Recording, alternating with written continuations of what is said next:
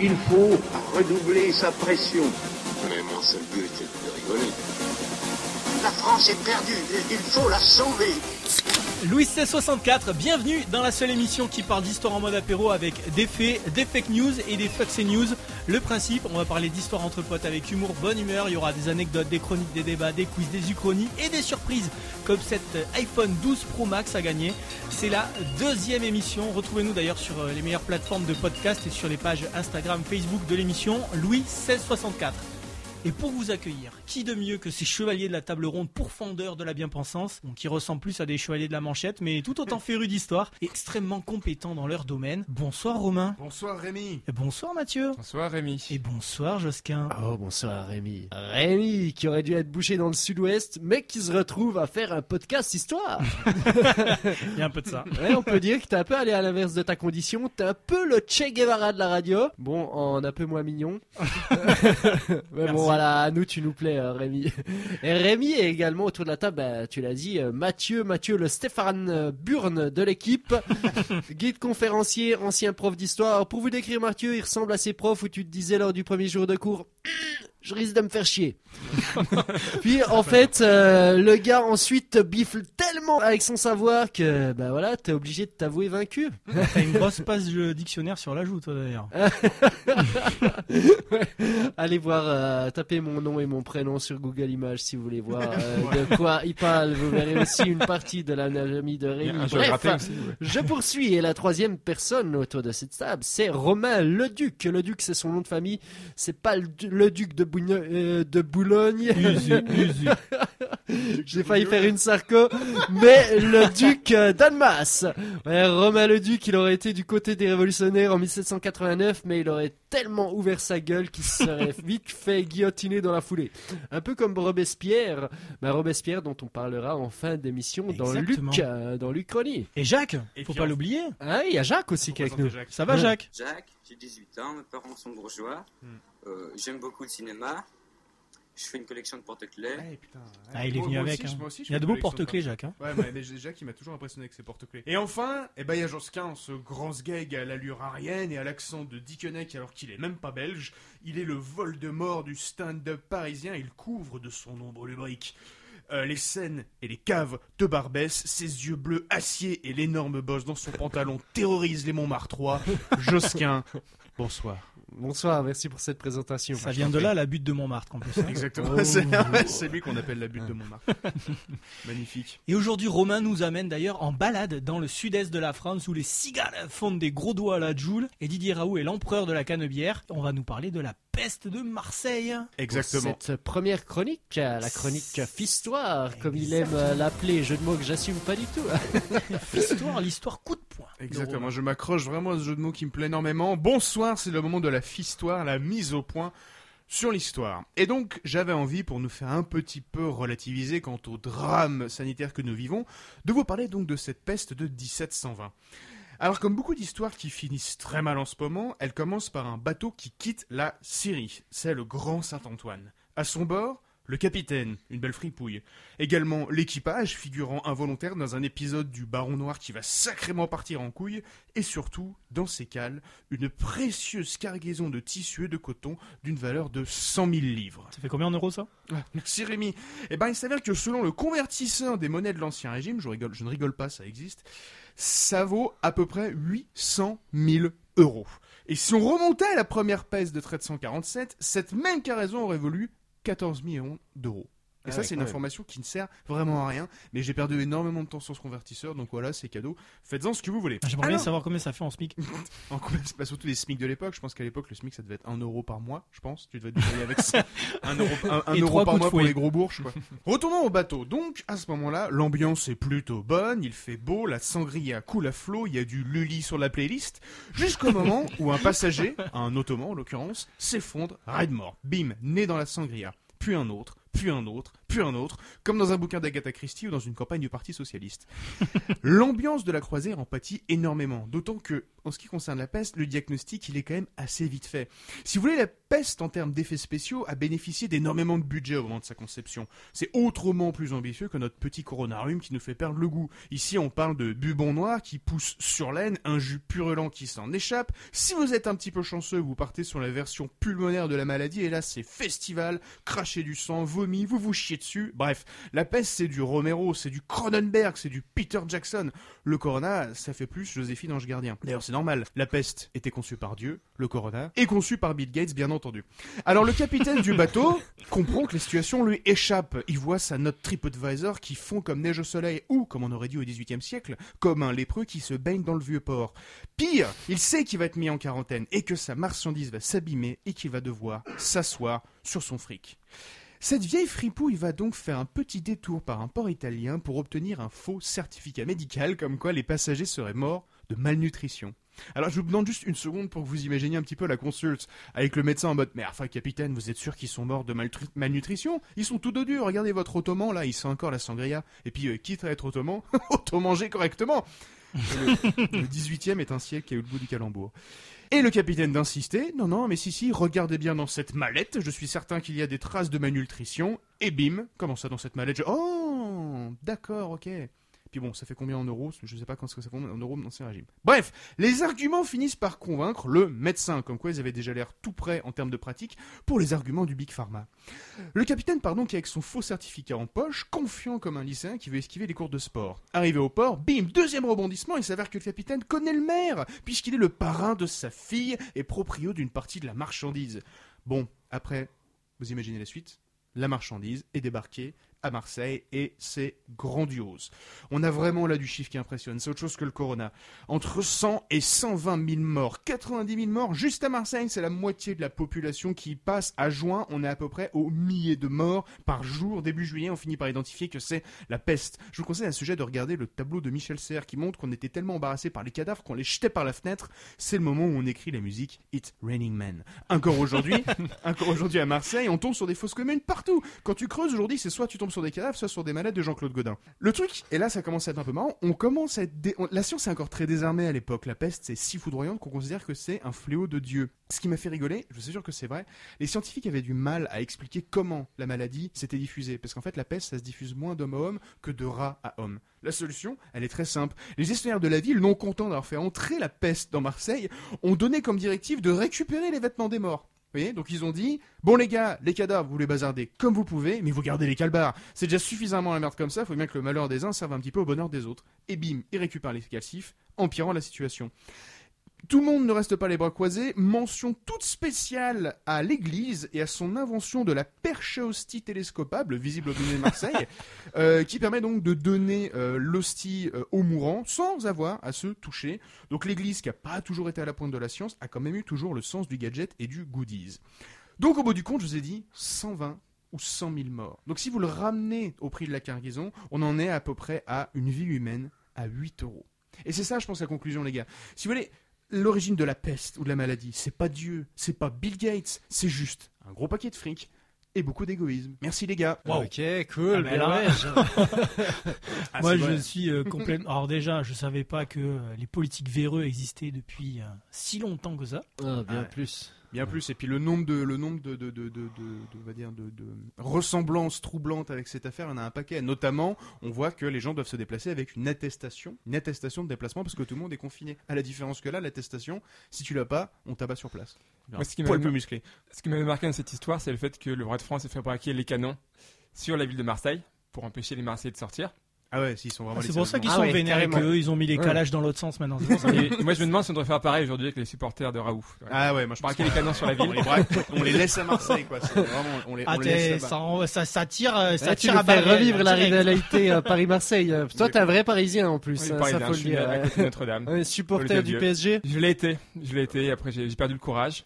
Euh, Ok. ok, tu euh, remarques tout à fait ta propos dans cette émission. Est-ce que je sais pas si vous saviez aussi, ça m'a fait rigoler, c'est que pendant très longtemps, je pensais, et ça a toujours été dit comme ça, que hum, cette peste de Marseille, c'est la dernière à- en France. apparemment, non, en 1920, je crois. Euh, moi j'en ai eu un, mais il y en a eu encore plus tard. Moi j'ai eu un, je crois que c'était en 1946 et c'était où? En Corse. Ah. Mais on va ça va, être, ça, va, être- ça va étonner qui, quoi. Ouais, bah, Tu pour viens, la, tu ouais, viens pour de... la Cor- non, pour la Corse, t'en- t'enlèves deux siècles. Donc ça fait en 1746, euh, tu Ouais, vois. Donc ils ont pas le même ils Ouais, pas le même calendrier. Là, tu viens de comparer des Corses aux Marseillais inversement ou Ah non, absolument pas. Je suis en train de dire que les Corses, c'est un petit peu normal que dans leur coin, euh, dans leur terroir si particulier, euh, ils se permettent en fait de faire grandir des maladies du Moyen Âge. ça me paraît tout à fait cohérent. avec ce sont des incubateurs C'est le Wuhan de, de l'époque, quoi. Exactement. Donc, Ouais. euh, att- attendons-nous à ce que la Corse nous ponde la lèpre sous peu. Quoi. ça ne saurait tarder. Écoute, euh, Romain, toujours aussi euh, fabuleux, ces chroniques. hein. Retrouvez-le d'ailleurs euh, sur son site, Merci, diabledetails.com, euh, détail avec un S. Mhm. Soit pour prendre des super visites de Paris à mes côtés, je vous rappelle que je suis guide conférencier, soit pour lire des articles de dingue, notamment ma dernière série sur le cannibalisme en Europe. Ouais, ouais, stylé. Et Bah, pourquoi stylé. pas choper la peste à nouveau? Euh, ouais, moi je pense que j'en écrirai un sur la peste. J'en écrirai un sur la peste. Là récemment, euh, dans les caves du Monoprix de Rubin-Sébastopol, ils ont trouvé une grosse fausse commune de la grande peste noire du Moyen Âge. Mais non. Est-ce qu'on se ferait pas un jour un petit article là-dessus? Je pense. le ouais, pourquoi pas. ouais. Mais c'est fou, j'ai vu qu'avec le corona, justement, l'intérêt pour ces parties de l'histoire, euh, la peste ou la grippe espagnole, qu'on étudiait finalement même pas à l'école, bah tout d'un coup, hop, gros rebond, on s'est tous mis à, à étudier ces moments-là, quoi. En se disant quand même que euh, par rapport à ce qui s'est passé avant, le, le corona c'est la merde, mais c'est quand même pas, c'est quand même pas le choléra, c'est quand même pas la peste, c'est quand même pas la fièvre jaune, c'est quand même pas la variole. Ouais, c'est. Bon, au, nette. au- au début, on savait pas trop à quoi s'attendre. C'est quand on voyait aux informations des, euh, des meufs à Wuhan tout d'un coup tomber comme ça, euh, tout droit euh, dans la rue, tu te disais, ouh là, ça, ça sent pas très bon, quoi. Puis Non, finalement. mais surtout euh, la peste, ça devait vraiment être le pire. Enfin, c'est ce que tu as, c'est ce que as décrit. C'est ça s'attrape en 2-3 jours. C'est foudroyant. C'est des douleurs euh, extrêmes. C'est euh, bubon, pu. euh, Ouais, c'est très graphique. C'est très graphique la peste, quoi. Je trouve qu'il y a, c'est, c'est peut-être au moins ce qu'on peut reconnaître à la peste, c'est un sens du spectacle. Il y a, il y a vraiment la volonté de distraire, quoi. Voilà, vomi, pu, bubon. euh, c'est, c'est une épidémie à grand spectacle. ah oui, c'est pour ça que j'aurais bien aimé, j'aurais bien aimé y voir quand même. Parce que là, pour la, bien pour la aimé voir. Covid-19 là en 2020, euh, c'est c'est quand même quelque chose. C'est quand même assez grave la, la pandémie qui nous touche. Mais bon, si tu chopes euh, la Covid-19, on a quand même des hôpitaux pour te gérer maintenant. Alors que bon, la peste, voilà, tu chopes ça dans 3 jours, c'est fini quoi. Ouais, bah oui, c'était sûr, je crois, c'est une létalité de 100% euh, quasiment. Peut-être ouais. pas Si 100%, tu- peut-être Pas pas 100%, mais, mais c'est très ouais. fort, ouais, 50% minimum. C'est du 50%, ouais. Non, non, mais c'est- genre, c'est pas, pas le 50% qui passe, mais si tu la chopes, euh, t'en meurs, je crois. Non, non, je Euh, crois pas. non. Si tu peux, tu peux, tu peux survivre à la peste, mais Ah oui Oui, euh, il y a des personnes ça- qui survivaient, mais des personnes très solides. Ouais, voilà. Ça, Ah le problème, oui c'est que la peste, quand elle arrive à, à ce moment-là, il y, a, il y a- il y a déjà des, pro- il y a déjà des problèmes de malnutrition. J'ai euh, j'ai une petite anecdote en termes de- d'hôpital surchargé. Ouais. Bah, Puisque- bah, bah, bah, allons-y, voilà. Petite histoire amusante. On adore les files d'attente. pendant la grande épidémie de peste à Paris en 1347, il n'y avait plus assez de bateaux pour expulser les cadavres de l'Hôtel Dieu euh, dans le- sur l'île de la Cité. Ah et oui. du coup, on a fait venir les bateaux qui avaient l'habitude d'amener du pain depuis Corbeil, vous savez, le- l'actuelle ville Corbeil-Essonne, Ouais. et on les a utilisés pour évacuer les cadavres. Et ces bateaux qui venaient de Corbeil, on les a appelés les corbillards. Mmh. L'origine du terme actuel. Oh là là, mais on va se coucher moins con ce soir. C'est clair Ouais. Stéphane Burn, c'est moi. Je vous laisse les cartes. Mais moi, Oui. j'avais lu que ce nom de corbillard, ça venait du corbeau, euh, du, du bec du corbeau du médecin de peste. Mais euh, j'ai Ah. effectivement lu ton histoire. Bah écoute, Voilà, on je- vérifiera. Voilà. Va vérifier. communauté vérifiera. on fait confiance à la communauté. C'est la seule émission où vous pouvez apprendre des choses, mais on ne sait pas si c'est tout à fait vrai. C'est à vous de, c'est à vous de vérifier derrière. Bon, mais justement, il est maintenant temps de laisser euh, place à notre invité, Mathieu. Ouais, Mathieu. Bah ouais, Mathieu. Et pour ça, on lui a préparé un petit portrait chinois, Eh Josquin. oui, pour faire un petit peu sa connaissance, euh, on Parce lui a le connaît, on mal, Mathieu. quelques questions. On sait qu'il traîne à Corbillard, Corbillard, Corbillard. Corbeil-Essonne. Corbeil-Essonne. Mais toi Ah, tu je viens suis pas de la région, moi, Ouais, les gars. non. Je connais pas tous vos potes là. Bon, il y en a qu'un de la région euh, ici à la base. Donc euh, nos supporters du PSG, dont on va faire un peu plus profondément la connaissance maintenant, avec un petit euh, portrait chinois, portrait chinois historique bien sûr. Première question à laquelle il a décidé de répondre, c'est si tu étais un dictateur, euh, Mathieu, quel dictateur serais-tu? Mmh. Alors, je dirais Cincinnatus. Je ne sais pas si vous avez entendu Ah, parler de cet homme pas. politique Non. romain. Non. 5e Non. siècle avant Jésus-Christ. Ah. Donc on a une période où Rome c'est tout petit, tout faible, menacé par, ils sont menacés par leurs voisins, les Sabins. Et les Romains vont faire appel à un homme politique euh, qui s'appelle Cincinnatus, mais qui à l'époque s'était retiré de la vie politique. En fait, il était dans son champ, pépouze, tranquillou. et on vient le chercher pour qu'il assume la dictature. C'était un titre officiel. hein. Pendant six mois, on avait Bonjour, euh, j'ai un petit, euh, petit emploi LinkedIn. C'est ça. euh, vous voulez être dictateur Allez. Les Romains insistent, Cincinnatus accepte. Donc en 15 jours, il botte le cul des Sabins. Et qu'est-ce qu'il fait au bout des 15 jours? Bah, tranquillement, il abandonne son poste et il revient travailler les champs. Et ça, je trouve que c'est parfaitement admirable. Ouais, ok, cool. incroyable. stylé. Ok, ok, cool, cool, Et ça, c'est un truc que j'avais été surpris ça, en en apprenant plus sur la Révolution, mais qu'en fait, le mot dictateur, pendant longtemps, avait pas de, conno- de connotation spécialement euh, péjorative en fait. Ah, bah ouais, le dictateur est l'homme de l'exception. Qui, c'est euh, comme dans, dans, la- dans les années 30, il y a beaucoup de gens qui se revendiquaient fascistes, euh, ils trouvaient ça tout à fait positif. euh, En aussi. fait, chez les Romains, c'est une charge officielle, Mm. c'est-à-dire qu'on Ah pouvait oui, donner les pleins pouvoirs à quelqu'un pendant 6 mois et après, Ouais. il le laissait. Oui. Le problème, c'est que Jules César, décré- Ah, décrété dictateur à vie. Et donc, il a tout pété le système. euh, Le gars arrive, il Euh, monte le game. quoi. voilà, Ouais, Avec la réussite qu'on lui connaît quand même. hein. C'est ça. ouais, c'est vrai. ouais, là, là, dictateur deux semaines, c'est tranquille. Donc tu te vois un peu en monarque éclairé, quoi. Monarque éclairé, mais après, qui revient tranquillement à faire sa vie parce que, bon, la Donc, vie, c'est euh, pas la politique. Je Ouais. veux bien gouverner 6 mois, mais euh, laissez-moi aller dans les champs. euh, Bah, là, tranquille, 15 jours en l'occurrence. Ouais. 15 jours. Ça fait quand même une belle ligne sur le CV par contre. Ouais. hein. Ce qui est la preuve quand même que le marché de l'emploi à l'époque, enfin je veux dire, au moment de la République romaine, c'était quand même pas dégueu. Parce que t'allais à déco et t'étais genre, je sais pas, t'étais pas cariste, tu vois, ou genre manutentionnaire. C'était alors là, on a un petit poste de dictateur, parce qu'en fait c'est un peu la merde en ce moment. Est-ce que ça vous irait 15 jours, c'est pas trop mal payé. Et bim, allez, vas-y, dictateur. Allez, allez, allez. Ouais, c'est vrai que c'est cool. Beau boulot, bah- beau CDD. Merci de nous avoir fait connaître Cincinnatus. Et la deuxième question à laquelle tu as répondu, bah, si tu étais un roi de France, en fait, lequel serais-tu? Alors, si je suis honnête sur mes capacités en termes de leadership, je dirais Louis XVI. Ah, Louis XVI, ok. C'est ça. Ah ouais, pas de confiance. Aucune confiance en soi. Ouais, ça sent Louis- l'autodérision, là. ouais. Parce que Louis XVI, c'est le gars gentil. En, en soi, il est pas bête. Mais euh, comme euh, niveau autorité, c'est pas trop ça. Mm.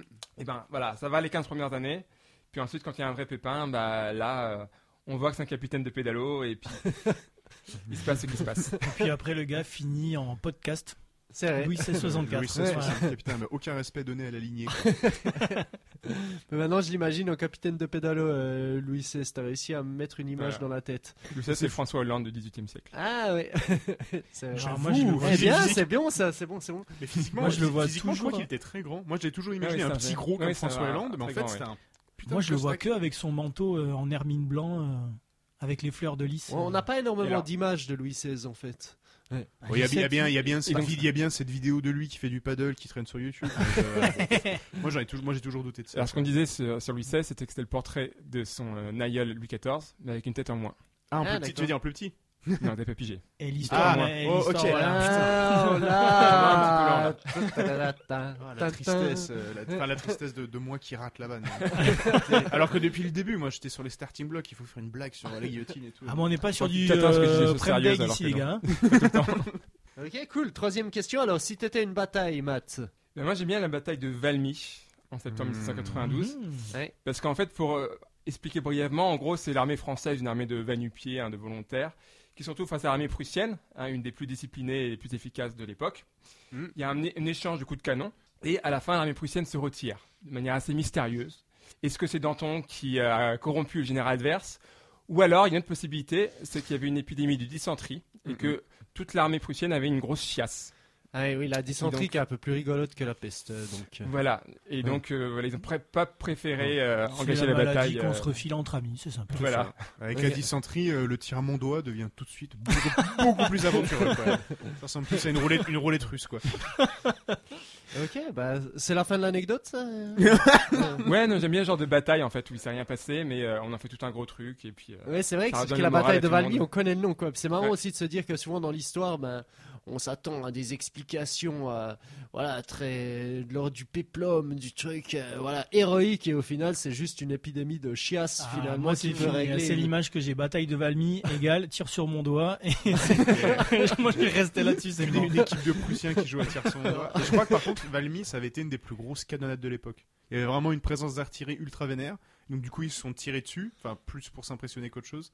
Et il n'y a pas eu énormément de morts, mais quasi pas. Mais euh, je crois que c'était une des plus grosses canonnades de l'époque. Ah, ouais, Et ça, c'est c'est genre là, malheureusement, ce soir, il se trouve qu'on n'a pas invité de monarchistes, mais euh, bah, la, la bataille de Valmy, selon à qui tu parles, ils en ont pas du tout, du tout le même vécu, quoi.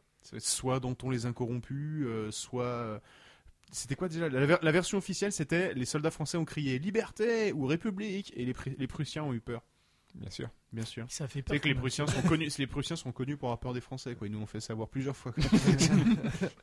Ok, cool.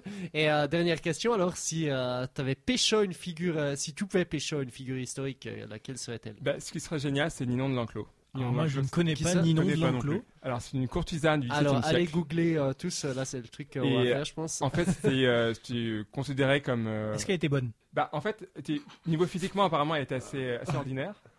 Mais, en fait, elle était euh, vraiment cherchée par tout le monde. Tout le monde voulait sortir avec C'était la plus bonne de la plus bonne de tes copines, quoi. Apparemment, elle avait un savoir-faire.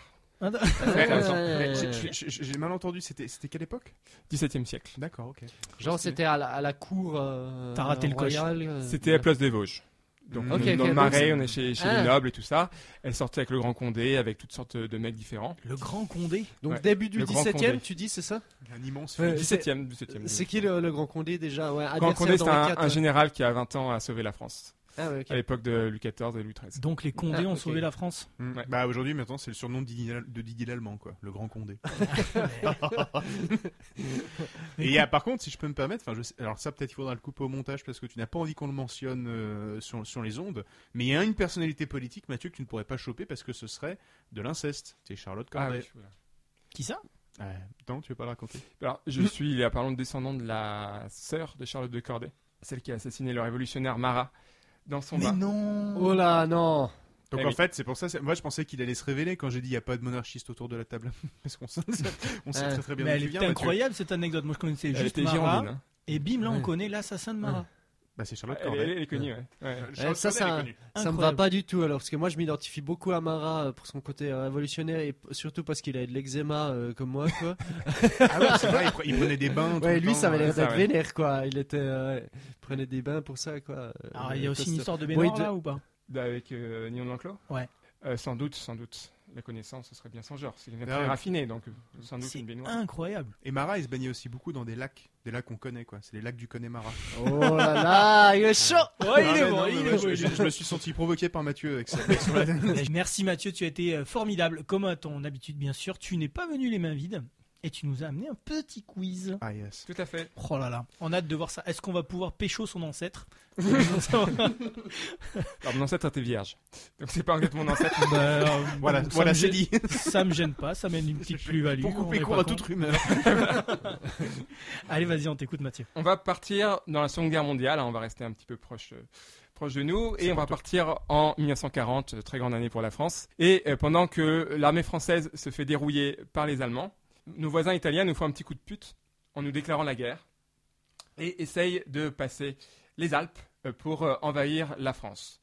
Et on a une, une armée italienne, hein, donc euh, entre 3000 et 5000 hommes, qui essaye de passer entre Vintimille et Menton Mhm. et qui est bloqué par un avant-poste français. Et euh, c'est une bataille qui se, voilà, qui se solde finalement par le, le retrait des Italiens qui vont devoir contourner pour euh, réussir à passer cet avant-poste.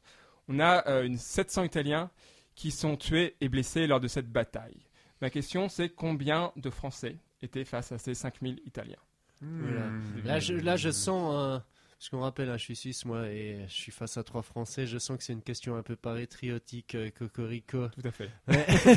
Moi, j'ai vu que dès, dès que dès que Mathieu a commencé à mentionner la défaite française et les, et les Allemands qui arrivaient conquérants, t'avais la truffe qui brillait, t'étais tout content. la qui ça, c'est- ça, c'est ton époque. Ça. Moi, j'ai Bah, envie de te faire un péplum, genre, ils étaient 300, quoi. Des gros Spartiates, les Français. 300. 5000 Italiens? 100 000 Non, 5000. Ah, 5 000, ouais. Ouais, tout de même. Ouais, euh, ouais, ouais, bah, un truc du style. euh, ouais, 200, 200. Moi, je dis 200. allez. Bah, et moi, je dis une cinquantaine. moi. Alors c'est Romain qui a gagné. En fait, on est, ils sont Wow. 9. Attends, 9 pour 5000 En fait, ils sont dans un blocos avec mitraillette, artillerie, tout ce qu'il tout ce qu'il fait- tout ce qu'il fallait. Et Oh là ils là. sont juste sur une petite route de montagne.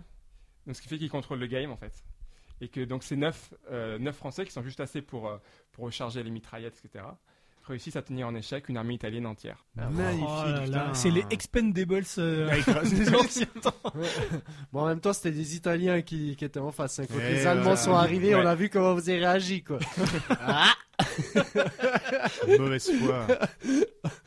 Parle-nous euh, d'une bataille suisse où il y avait 5 Suisses contre Ouais, 3000, bah, 3000 Ah bah, non mais tu sais qu'à une époque, en gros, bah, la Suisse envoyait d'excellents soldats. hein. Tu sais que, ouais, par exemple, euh, justement, Marignan, cette époque-là, c'était beaucoup de, de soldats suisses qui combattaient parce que il y avait rien à foutre euh, dans nos montagnes. Alors on travaillait tous comme mercenaires euh, pour les grandes Il se fait quoi. fumer, justement, Marignan.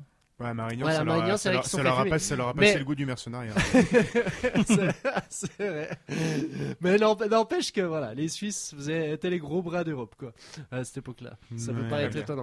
Puis pour la deuxième guerre mondiale, voilà, on a fait nos petits arrangements euh, comme il fallait pour passer entre les mailles des t'inquiète filets. Ça devait Ouais. être ouf quand même d'être suisse à l'époque. T'es littéralement dans les gradins, quoi. Et puis tu regardes les mecs se mettre sur la gueule en mode voilà. Et Et puis une fois que c'est fini, tu rentres dans le game et puis tu finis. Voilà, c'est ça. Échec et mat. Et puis t'as gagné, t'as gagné quelques beaux tableaux aussi. À l'occasion. Bon, Et deux- on, et deux, on ne parlera apparts. pas de cette partie euh, de l'histoire suisse.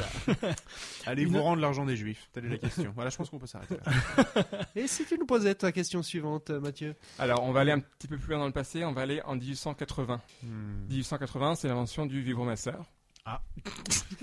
Ok. J'ai posé une question ouverte. Alors, vous savez, en 1880, chez les anglo-saxons, le plaisir féminin, c'est pas quelque chose qu'on envisage, c'est pas quelque chose qui préoccupe euh, les gens. Donc, à votre avis, pourquoi on a inventé le vibromasseur Ah, Ça doit être des raisons médicales, non Pour battre les œufs. J'imagine. Alors, euh, oui, un petit peu, Josquin, tu Ah. t'approches. Ouais, est-ce c'était pas euh, dé- une, euh, euh, dé- euh, diagnostiqué comme une maladie mentale et qu'en fait, il est pour calmer. euh, Calmer dire les hystériques. Ouais, voilà, pour calmer les hystériques, voilà, il recommandait la masturbation pour les femmes. C'était pas quelque chose comme ça. Alors, oui, tout à fait. Alors, en fait, ce qui se Ah, passe, bien c'est ouais. que... Oh, le boss de Ah, la il y a- il y a des- y a des- il y a masturbation. des Ouais. sujets, ouais, faut pas Ouais. se faire émis dessus. Donc on avait beaucoup de femmes à l'époque qui étaient diagnostiquées hystériques. En fait, aujourd'hui, bon, c'est pas une maladie, hein, on considère juste qu'elles étaient euh, sexuellement euh, frustrées. Hmm. Et en fait, il y avait des médecins qui avaient trouvé une façon de, euh, une façon de, de, de- de- de soigner ça par un, un massage du clitoris. Ah, pardon. Du clitoris. Du clitoris, tout à fait. Et euh, le problème, c'est que ça les fatiguait à la force, il y avait des crampes aux mains. Et donc, du coup, ils ont mis au point le vibromasseur pour éviter de se fatiguer. Alors, euh, cher ami, Magnifique. je trouve cette anecdote absolument incroyable et j'aimerais tout de suite la contredire, car Mhm. je pense avoir une contre-vérité à votre histoire. Ah bon Cléopâtre serait la première femme à avoir inventé le vibromasseur. En fait, Ah euh, oui, elle elle avait tout des un tas de- d'esclaves qui pouvaient euh, la satisfaire, et si jamais il n'était pas là, etc., en fait, elle avait, elle avait fait une sorte de petit, euh, petit entonnoir dans laquelle elle avait emprisonné des abeilles, et ces abeilles, en vibrant, elles se l'appliquaient justement sur le clitoris, comme vous dites, et à ce moment-là, bah, ça faisait plaisir, quoi, tout simplement. C'est vrai, c'est putain, ça. Et ça vrai, serait là la première euh, invention répertoriée du vibromasseur, mais il n'y avait peut-être pas les, les piles euh, comme à votre D'accord. époque. Est-ce que tu recommandes, du coup, cette technique aux auditrices? Ah, c'est quand même un risque. Je pense que C'est- l'Égypte est un grand pays et qu'il fallait absolument euh, initier cette pratique, donc euh, bravo à elle. Ouais, c'est ça la question, Mathieu. Du coup, ça vibrait avec quoi? À pile? À, à Non, essence? C'était électrique, alors je sais pas comment ils faisaient passer ça. En le coup. 1880 Bah euh, oui, c'était déjà inventé l'électricité. Mais euh, Oui, c'était inventé, mais je, Ouais. je- ouais, ouais, je sais pas trop comment ça marche pour le coup, je me suis pas penché sur les détails techniques. l'électrification des villes, c'est plutôt 1890, donc euh, pense qu'il devait Eh avoir ben, une je- batterie de 7 kilos à côté du Godemiché en fait. Je Sans doute, ça devait être assez lourd, je pense. euh. C'était du matériel hospitalier, hein, tu Ouais, vois. c'est Oui, c'est ça, ouais. Ouais, C'est les machins que tu démarres en tournant une manivelle, genre. Ouais, c'est ça. ouais. Attention, chérie Et là, tu C'est ça, il y avait un infirmier à côté qui pédalait euh, Tu- pour accélérer le truc, tu vois. C'est assez ouf quand même, le progrès, il y a toujours une histoire de cul derrière. Quoi. Ah bah, Ouais, c'est ça. Putain, trop stylé cette histoire. Et c'est anglais du coup. euh, anglo-américain, enfin c'est anglo-saxon. Voilà, c'est Ok, ce que je peux vous le dire avec certitude. Incroyable. Est-ce que tu as une autre euh, anecdote magnifique comme ça à nous confier? Alors bah, j'ai un dernier, une dernière petite question pour, euh, pour le quiz. Si on va partir un peu plus loin dans le passé, on va parler de quelque chose qui va pas vraiment plaire aux, aux véganes, c'est la façon dont on faisait les manuscrits au Moyen Âge. Et donc, Mhm. vous savez qu'il fallait euh, utiliser beaucoup de, de moutons pour euh, faire euh, un livre. Donc, pour faire un livre d'une taille, un manuscrit d'une taille assez importante. Attends, genre, j'ai pas compris. On Les, sur les quoi? manuscrits, Le parchemin, ouais, c'est des le peaux. parchemin, c'est de la peau de bête, ouais. D'accord, Le, papyrus, le papyrus, par exemple, c'est de la c'est végétal, mais le parchemin, c'est animal. D'accord, Tout à ok. fait. Donc, on tuait des animaux, on prenait leur peau, on le préparait. Et euh, avec cela, on pouvait écrire des livres. Et donc, pour un livre d'une taille assez importante, comme euh, la Bible, à votre avis, combien il fallait tuer de moutons? Ah ouais. Oh, Une un bon cheptel là. Une centaine, ouais, peut-être, je sais pas, Je sais pas, attends, parce que la Bible. euh, C'est combien de pages c'est quand même hallucinant qu'on le sache pas. Allez, En- un 50 millier de et 100, pages. moi, je dis.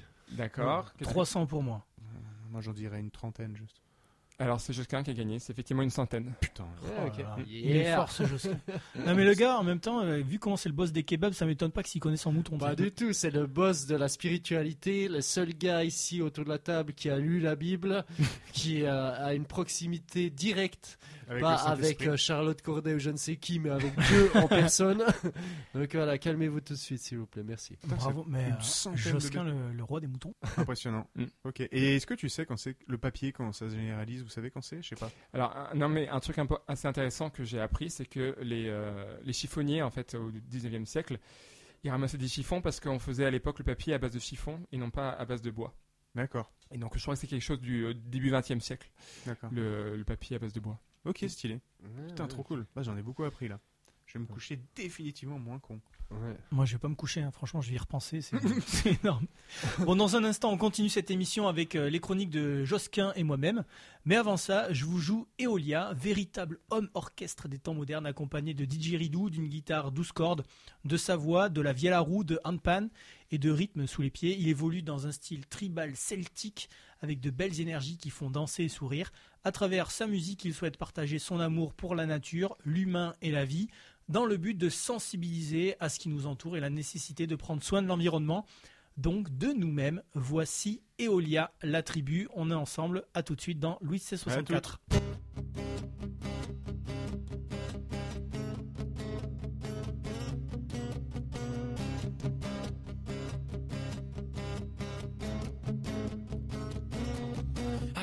Vents et tempêtes, au point d'en perdre la tête, ce n'est pas vraiment un jour de fête. Il fallait bien qu'un jour ça pète. Nous voilà tous réunis, enlève tes gants, ça suffit, on se répète, on nous oublie. Je parle au nom des peuples unis, tous ceux qui sont isolés, chômeurs ou indiens dépravés. Tu ne veux pas finir sur le pavé, tu fuis la forêt enflammée. Au nom de l'homme et de l'humain, relève la tête et vois au loin des silhouettes de tous les recoins, s'arment d'amour, se donne la main.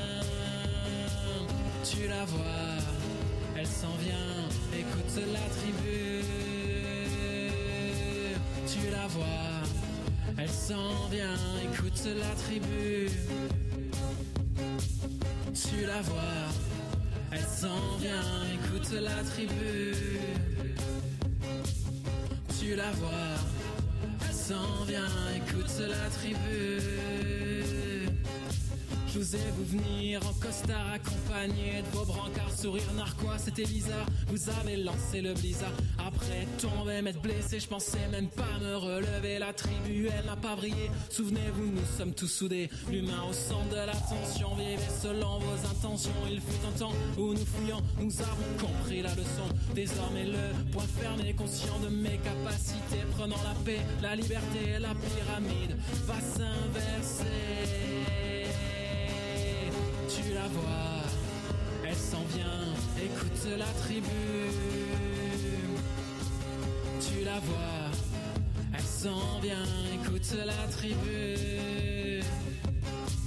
Tu la vois, elle s'en vient, écoute la tribu. Tu la vois, elle s'en vient, écoute la tribu.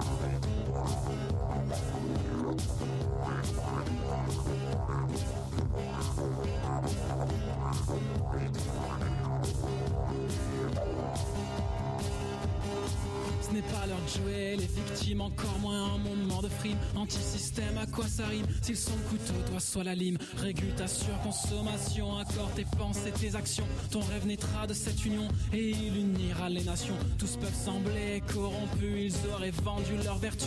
Mais au fond de toi, que sais-tu Il y a cette force qui entre en crue. Utilise-la à bon escient, demeure serein et sois conscient. Le sage lui sait être patient. Rassemble tous les ingrédients.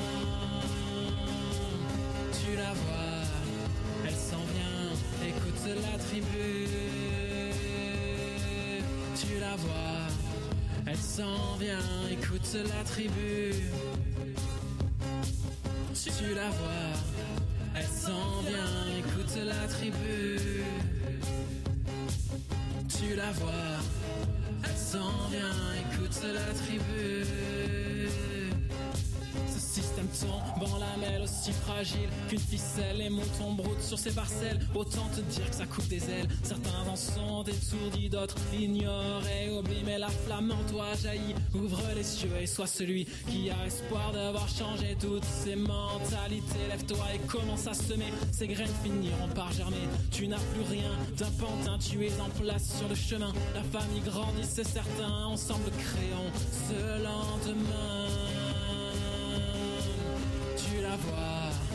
Elle s'en vient, écoute la tribu. Tu la vois, elle s'en vient, écoute la tribu. Tu la vois, elle s'en vient, écoute la tribu. Tu la vois, elle s'en vient, écoute la tribu.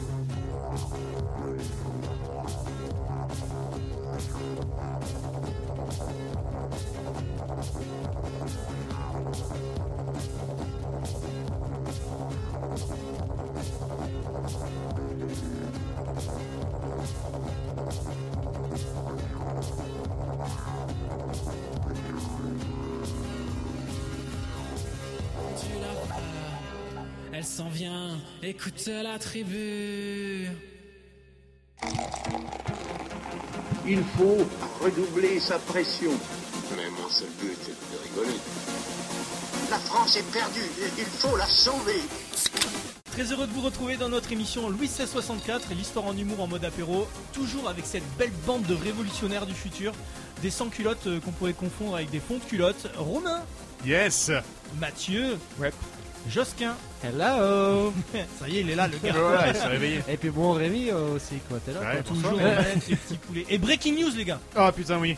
Breaking Ah, news, on arrête dit. tout, on arrête tout. Pendant la pause, la liste des ancêtres prestigieux de Mathieu vient de s'allonger. En plus de Charlotte Corday, il s'avère que tu es le descendant de... Corneille. Allez, Je Corday. suis seul au monde. Celui-là Tout à fait, ami. Alors que Mathieu, enfin vous le savez Non, pas, le mais vrai- Mathieu le est vrai blanc. Corneille, Mathieu le est vrai blanc. Corneille.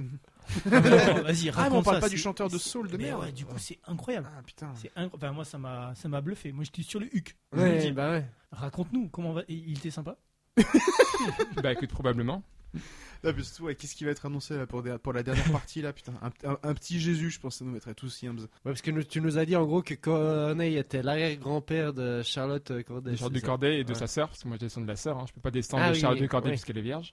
Ah oui. Puis Putain, nous, c'est c'est pas mal hein, sur la, sur virginité de Charlotte C'est important dans le mythe. euh, Et si tu la, Vierge le- vengeresse. euh, tu sais, Si hein. tu étais le nouveau Jésus, Si issu d'une descendance euh, sans euh, fécondation. In vitro. Eh ben, je marche sur la bière en tout cas. Ah ben, Mmh. L'évolution de, de Jésus, euh, Jésus 2.0. parfait. Et pour cette deuxième partie d'émission, les amis, Josquin va nous parler d'un miracle. Comme vous l'avez certainement suivi dans l'actu, vous savez que Stéphane Bern a balancé sur la série Netflix The Crown. Selon lui, cette série est truffée de licences artistiques risibles, euh, ce que l'on appela d'ailleurs le miracle de Berne. C'est bien ça, Josquin? Euh, non. Alors on est plutôt sur un combo foot, hymne allemand et nazi. Alors Voilà, c'est ça. Je vais Ah. parler de, de tout ça. Ouais, je sais que parler des nazis, euh, c'est un petit peu facile. Bon, voilà, être historien et parler de ça, c'est un peu comme être influenceuse, euh, Instagrammeuse et montrer son boule. Ben, on est sûr que ça nous ramène un peu d'audience. voilà, merci qui Merci Hitler. Voilà, c'est fait. Allez, Ok. bim, petit point Baldwin, c'est Et cadeau. voilà, c'est Alors, réglé. on commence par écouter l'hymne national allemand.Keit und Recht und Freiheit für das deutsche Vaterland. Ah, ça m'excite. bon, en gros, les amis, les paroles, c'est unité, droit et liberté pour la patrie allemande et nanani et nanana et vive les chaussettes dans les sandales. Et voilà. Bon, ça, c'est l'hymne allemand en vigueur depuis la fin de la Deuxième Guerre mondiale. Parce que, oui, avant, il y en avait un autre et on va l'écouter maintenant. Deutschland, Deutschland, über alles, über alles in der Welt. Bon, là, vous avez remarqué, c'est la même mélodie, par contre, les paroles sont différentes. Les paroles, c'est-. Deutschland über alles, Deutschland über alles, qui signifie l'Allemagne par-dessus tout, l'Allemagne par-dessus tout, sous-entendu, on vous tringlera à sec, bande d'ivrognes de polonais et d'homosexuels de français. Ouais, autre ambiance, c'est un peu comme le Bella Ciao de Maître Gims, il a gardé la même chanson, mais il a trouvé une manière de dire de la merde. bon, venons-en maintenant au football et à la Coupe du Monde 54 qui se joue dans un pays connu pour donner naissance à d'excellents chroniqueurs, la Suisse. Putain, j'allais dire la Belgique. On se calme. Et le favori de la Coupe du Monde 54 est, eh bien, la Hongrie en fait. Ouais, je sais, c'est hyper euh, étonnant. De nos jours, ils sont plus connus pour produire des prostituées en grand nombre. Mais à l'époque, bah, ils avaient les meilleurs footballeurs. Par exemple, on pense à Ferenc Puskás, un nom de plombier qui cachait un génie du ballon rond. Dans son top 100 des plus grands footballeurs de l'histoire, SoFoot l'a mis en 19e position, juste devant Ronaldinho, qui lui avait un petit faible pour la spécialité hongroise mentionnée plus haut. voilà. En 54, euh, au, euh, au premier tour, la Hongrie met direct une baffe à la Corée du Sud, 9-0. Bim. Là, je peux vous dire, les gars sont rentrés chez eux, ils se sont dit Ah, si on faisait plutôt des téléphones portables plutôt que se ramasser des roustes. Et voilà la Incroyable, genèse, euh, la success story de Samsung. L'accent coréen est fou. J'ai vraiment, là, eu devant moi un coréen. Ah, merci, merci, merci. Ouais, euh, voilà, c'est. euh, Et euh, donc 9-0 face à la Corée, puis 8-2 face à l'Allemagne. Oui, Mhm. messieurs, vous avez bien entendu, 8-2 face à l'Allemagne, pas face à Saint-Marin, l'Allemagne, et ensuite la Hongrie balait aussi le Brésil et l'Uruguay en quart et en demi. Rémi, resserre-moi un demi. Bon, ça c'était pour la rime, c'est gratuit, c'est mon métier. Ça fait toujours plaisir. Voilà. Et en finale, la Hongrie se retrouve face à l'Allemagne, à nouveau, et là ils se disent tranquille, 8-2 en poule, c'est tout juste s'ils entrent pas sur le terrain avec une caipirinha à la main.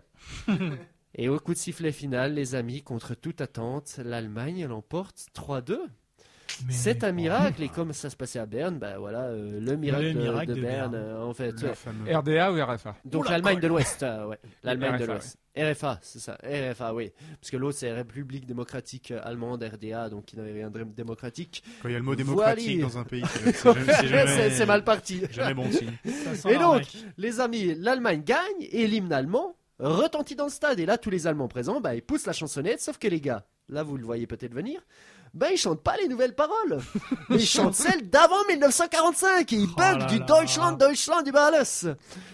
Eh oui, ces Allemands, ils ont beau faire des efforts, mais ils auront toujours une petite nostalgie pour les pogroms, autodafé et autres moments conviviaux des années 30. Bon voilà. L'histoire de la chronique pourrait s'arrêter là, les amis, mais maintenant, après avoir taquiné les Allemands, je vais les défendre. Parce que oui, messieurs, je ne choisis pas la facilité, moi. Je défends la veuve et l'orphelin. Le texte de Deutschland alles n'a pas été écrit par les nazis, en fait, mais par un poète au XIXe siècle. Le XIXe siècle, c'était l'époque, non pas du fascisme, mais de la construction des États-nations. Et ce poète, en écrivant Deutschland über alles, on le rappelle, qui veut dire l'Allemagne par-dessus tout, ben lui, ce qu'il voulait dire, c'est pas l'Allemagne avec tous les autres rigolos, non, mais l'Allemagne en tant que nation au-dessus de tous les particularismes régionaux qui composaient le peuple germanique en fait jusqu'alors. Et c'est les nazis qui ont ensuite changé la signification de ces mots.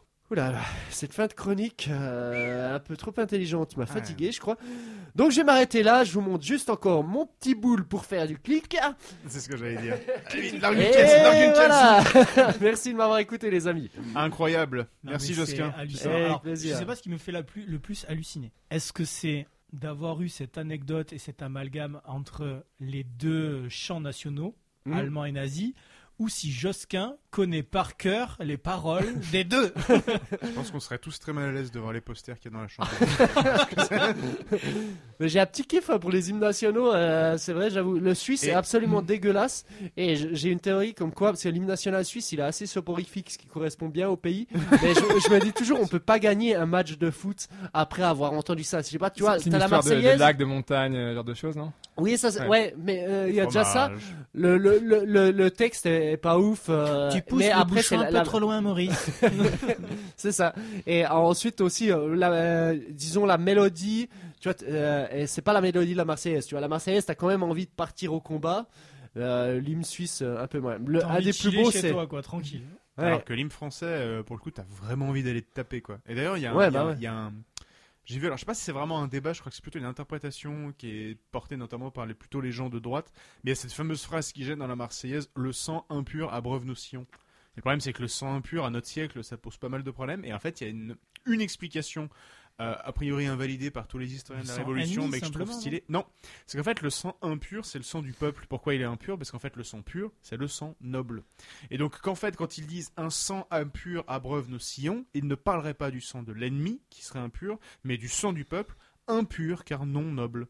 En fait, c'était- cette théorie, a priori, elle est fausse. Donc là, je, nous ai- je tous, je nous ai tous fait perdre un peu de temps. Mais euh, c'est juste qu'en fait, elle, elle circule pas mal euh, à l'extrême droite, en fait. Parce que ça permet euh, de, de, de, de, de valider, de légitimer un petit peu la violence qu'il y a dans ces termes-là. quoi. Ah, Donc ouais. là, Romain, t'es en Voilà. train de nous glisser des hold-up tranquilles comme ça dans l'émission. Ouais, moi, c'est comme ça. Moi, Tu je. proposes je- des complots pour, euh, pour nos auditeurs. Moi, je puise mon inspiration euh, dans, dans, dans ce monde-là, quoi. C'est- Alors, c'est- Ouais. Moi j'ai ma petite anecdote qui va bien sur la Marseillaise. Savez-vous que l'air que l'on chante actuellement, c'est pas l'air originel de la Révolution française, Ah non. c'est l'air d'une autre révolution, celle de 1830. Ah. En fait, le chant composé par Rouget de Lille, il était fait pour être chanté dans un salon euh, avec une petite audience de nobles euh, bien calme. Donc c'est un, un chant qui n'est pas forcément très euh, vigoureux en soi, même si les paroles le sont, euh, l'air pas tant que ça. Mm. Et en 1830, on a une autre révolution. Mm. On a le dernier frère de Louis XVI qui se fait virer pour être remplacé par son cousin, Louis-Philippe. Mm. Et euh, on a un moment les manifestants qui, euh, qui, qui refluent vers la galerie Colbert. Je ne sais pas si vous connaissez cette, euh, ce passage couvert du, du- du, deuxième arrondissement. Et on a le musicien Berlioz qui, avec ses manifestants, avec ses, ses activistes, et euh, qui décide de proposer une, une version de la Marseillaise un peu plus euh, rythmée pour donner du cœur à tout le monde. Et c'est cette version-là, écrite par Berlioz, Qui sera retenu. qui sera retenue. Ah, euh, d'accord, je Troisième savais pas que c'était Berlioz qui avait écrit la mélodie de pas la du tout non Marseillaise. hein. L'hymne euh, allemand, c'est Haydn, si jamais. Ok, Voilà. putain, stylé, c'est que, des- c'est que des grands noms. Alors Ouais. c'est super intéressant comme anecdote. Euh, pour avoir travaillé aussi dans l'éducation avec, euh, avec les enfants, avec les élèves, nous on, on- on va insister aussi sur le fait que ça soit un chant euh, belliqueux. Et justement tout ce champ lexical de la guerre, de, de la violence, qu'on fait aussi ressortir dans, dans, ce, dans, cet hymne, dans cet hymne national.